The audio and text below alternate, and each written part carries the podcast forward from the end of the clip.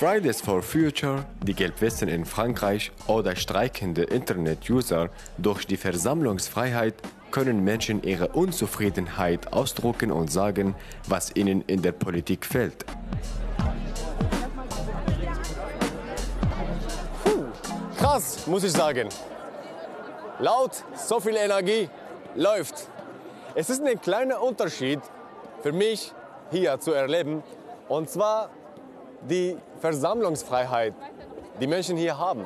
Die gehen einfach auf der Straße, ihre Meinungsfreiheit ausüben, die schreien und die sagen, was sie einfach so wollen. Das erinnert mich kurz an unsere Revolution in Syrien, wo zum ersten Mal das Volk auf der Straße rausgegangen für ihre Versammlungsfreiheit und Meinungsfreiheit zu sagen. Aber die werden leider geschossen. Aber hier im Gegenteil, es gibt mir so eine Hoffnung, dass es geht doch. Und ich hoffe und drücke die Daumen, die Jungs, die Kids und alle Menschen, dass sie ihre Ziele erreichen. Doch wie groß ist der Druck der Straße? Bringt Demonstrieren überhaupt etwas? Das will ich heute herausfinden.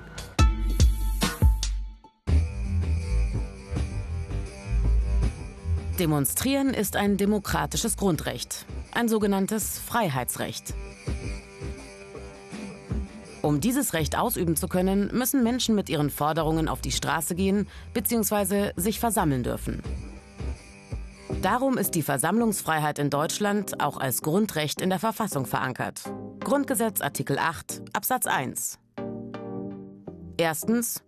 Alle Deutschen haben das Recht, sich ohne Anmeldung oder Erlaubnis friedlich und ohne Waffen zu versammeln.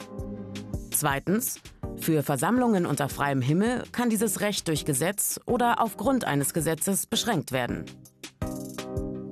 Bei Versammlungen in geschlossenen Räumen oder spontanen, ungeplanten Versammlungen gibt es keine Anmeldepflicht.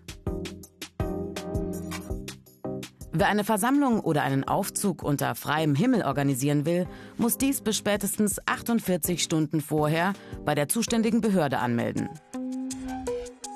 Damit will der Gesetzgeber sicherstellen, dass die Polizei die Versammlung und ihre Teilnehmer auch schützen kann, beispielsweise vor gewaltbereiten Gegendemonstranten.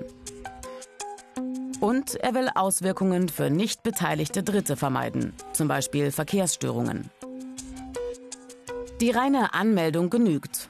Eine Genehmigung ist nicht erforderlich. Verbieten kann die Behörde Versammlungen nur, wenn sie die öffentliche Sicherheit gefährdet sieht. Auf der Demo gibt es aber Regeln. Wer an einer Versammlung oder einem Aufzug teilnimmt, darf keine Waffen mit sich führen, sich nicht vermummen und keine Uniform oder Schutzausrüstung wie Helme tragen. Bei Verstößen oder wenn Demonstranten Gewalt gegen Menschen oder Sachen anwenden, kann die Polizei Versammlungen auflösen. Ich bin heute in München und es ist Freitag. Noch ist der Marienplatz in München leer. Doch später werden hier hunderte Schüler demonstrieren. Ich treffe mich gleich mit Ben. Er organisiert die Streiks. Wie viel Arbeit hinter Fridays for Future steckt, erzählt er mir gleich. Eins vorweg, mit Schule hat das wenig zu tun.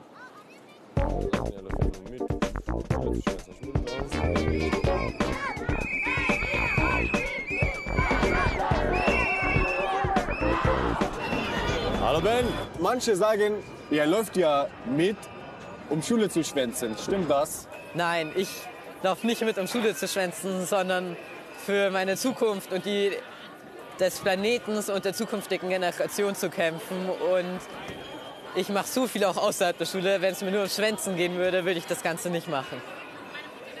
Wie viel, wie viel Zeit eigentlich steckst du in Fridays for Future? 20 bis 40 Stunden die Woche. What? So viel? Ja.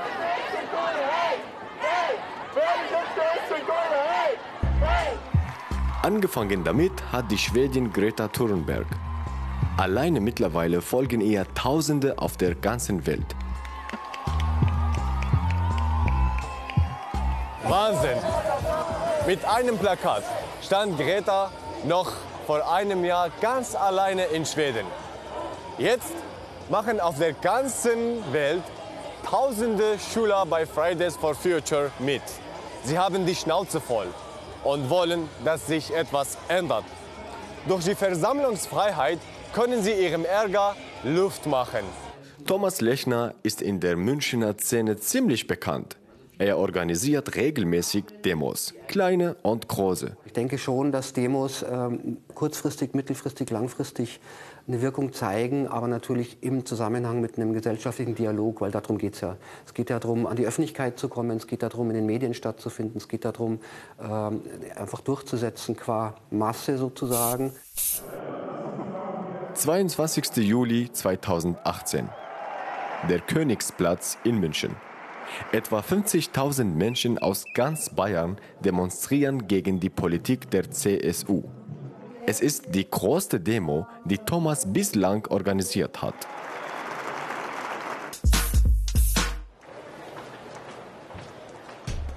In Berlin gab es 2018 über 4700 Demos. Das sind mehr als doppelt so viel wie zehn Jahre zuvor. Da waren es gerade einmal gut 2300. So viele Demos gibt es in keiner anderen deutschen Stadt. Experten sagen, die Vielfalt der Themen sei größer geworden, daher auch mehr Demos. Ob gegen Rassismus, für eine fahrradfreundliche Stadt oder für veganes Essen. Gemessen am Verhältnis von Einwohnerzahl und Demonstrationen ist übrigens Frankfurt am Main Spitzenreiter. Gut 23 Aufmärsche, Kundgebungen und Mahnwachen kommen hier pro Jahr auf 10.000 Einwohner. Demos kosten Sicherheitskräfte, Müllentsorgung, und sie bedeuten oft auch Einbußen, für den Einzelhandel zum Beispiel. Richtig teuer wird's, wenn aus Demos Krawalle werden. Beim G20-Gipfel 2017 war Hamburg im Ausnahmezustand. Fast 65 Millionen Euro Sicherheitskosten. Sachschäden 12 Millionen Euro. So unterschiedlich die Themen, so vielfältig die Menschen, die demonstrieren. Die Fridays for Future, Demonstrationen für den Planeten Erde und die Umwelt, mobilisieren laut einer Studie eine neue, sehr junge Gruppe. Gut die Hälfte der Befragten, nämlich fast 53 Prozent, sind zwischen 14 und 19 Jahre alt. Sie gehen zum ersten Mal in ihrem Leben demonstrieren. Eher ungewöhnlich, bei den Fridays for Future sind Mädchen und Frauen mit fast 60 Prozent klar in der Mehrheit. Bei den meisten anderen Demos sind nur wenige unter 18 Jahren dabei, auch eher wenige Menschen über 65. Und der Anteil an Frauen und Männern ist ungefähr 50-50. Für alle Demos gilt, Social Media spielt inzwischen eine riesige Rolle. Über soziale Netzwerke lassen sich schnell und einfach Leute mobilisieren. Und die Außenwirkung geht weit über die Straße hinaus. Damit Protest in der Breite wirksam wird, müssen die Menschen auch im Internetzeitalter auf die Straße gehen. Das sagt zumindest Protestforscher Philipp Gassert. Er ist hier Professor an der Universität Mannheim. Wenn Menschen auf der Straße gehen, das soll heißen, da was in unserer Gesellschaft fällt. Genau, wenn Menschen auf die Straße gehen, wenn Menschen demonstrieren, ähm, dann zeigt es an, dass es ein Defizit gibt in unserer Gesellschaft, dass eine Frage unausdiskutiert ist, äh, dass ein Problem in unserer Gesellschaft äh, bestehen könnte. Das ist die Bedeutung ähm, von Protestbewegungen, dass sie eine Gesellschaft zwingen, sich über eine Frage auseinanderzusetzen, zu unterhalten, zu diskutieren und zu streiten, die nicht entschieden ist. Dass Frauen heute wählen dürfen, verdanken sie vor allem den sogenannten Suffragetten. Anfang des 20. Jahrhunderts erkämpfen sie Stimmrecht und Gleichberechtigung für Frauen. Dass öffentlicher Protest und Friedlichkeit kein Widerspruch sein müssen, das hat der Inder Mahatma Gandhi bewiesen. Er kämpft für die Rechte seiner Landsleute unter der britischen Herrschaft und bewegt die Massen. Indien wird unabhängig. Gandhis Idee des gewaltlosen Widerstands für viele ein Vorbild. Die 68er. Eine Jahreszahl steht für eine ganze Ära von Demonstrationen. Gegen die verkrustete Nachkriegsgesellschaft, den Vietnamkrieg, für Hochschulreformen. In den 70ern folgen die Anti-Atomkraft-Demos. Ortsnamen bald untrennbar mit Massendemonstrationen verbunden. Brockdorf, Gorleben und in den 80ern Wackersdorf. Atomkraftgegner aus ganz Deutschland und Anwohner, die in ihrem Leben noch nie demonstriert haben, leisten Widerstand gegen die geplante WAA, die Wiederaufarbeitungsanlage. 1989 ist der WAA-Plan vom Tisch. Wir sind das Volk, rufen Tausende 1989 in der DDR und fordern Reformen, Mitbestimmung und Reisefreiheit. Woche für Woche Montagsdemonstrationen in vielen Städten. Am 9. November 1989 fällt die Mauer. Im selben Jahr in China. Zigtausende demonstrieren auf dem Platz des himmlischen Friedens für demokratische Reformen, bis die Volksarmee die Proteste mit Waffengewalt niederschlägt. Zur Zahl der Opfer gibt es ganz unterschiedliche Schätzungen, von Hunderten bis zu vielen Tausend Toten. Ich habe einen Termin mit Münchens Polizeipressesprecher Marcos da Glorian Martins. Er war schon bei vielen Großdemos dabei. Wie bedrohlich kann Demos sein? Eigentlich habe ich noch nie eine Demonstration erlebt, die als solche mit allen Teilnehmern sofort gefährlich ist. In dem Moment, wo Teilnehmer einer Demonstration nie den Menschen, sondern nur die Uniform sehen, wird es schwierig. Äh, weil die Teilnehmer dieser Demonstration sehen dann in uns den Staat. Und meistens sind diejenigen, die uns ablehnen oder die uns angreifen, dann Menschen, die tatsächlich mit dem Staat als solches ein Problem haben. Sei es denn, weil sie aus einem ideologisch eher linken oder rechten Lager kommen.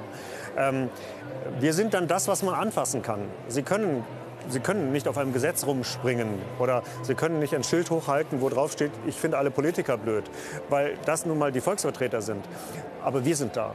Uns kann man anfassen, uns kann man beschimpfen und wenn wir dann auch noch etwas tun, was man nicht versteht, dann ist die Meinung bestätigt, dass wir gegen die eine oder andere Partei sind. Und da fühlt man sich nicht gut bei. Also eigentlich bin ich ja eher zu Fuß oder mit dem Auto unterwegs. Heute brauche ich aber ein Fahrrad. Damit will ich demonstrieren gehen. Das machen nicht nur ein paar Leute, sondern Hunderte in ganz Deutschland. Und zwar bei der Critical Mess. Es scheint eine Fahrraddemo zu sein. Wie genau das funktioniert, das schaue ich mir mal gleich an. Also was wollt ihr erreichen? Wir möchten uns zeigen. Wir möchten sagen, dass äh, Radfahrer ein Teil der Stadt sind. Es ist äh, leider traurig, dass man diese Möglichkeit nicht so oft hat oder nicht viele sich trauen, einfach mit der, äh, auf der Straße zu fahren oder sich frei zu fühlen auf dem Rad, weil sie sich eingeengt fühlen. Es gibt viele, die sagen auch, dass äh, sie haben Angst, Fahrrad zu fahren.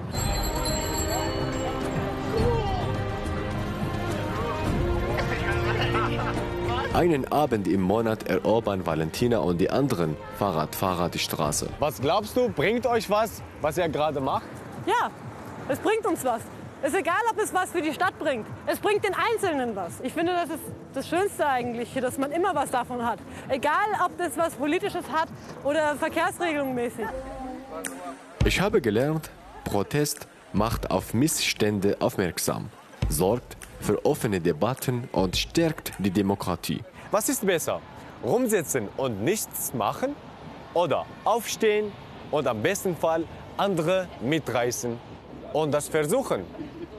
Das bringt auf jeden Fall was.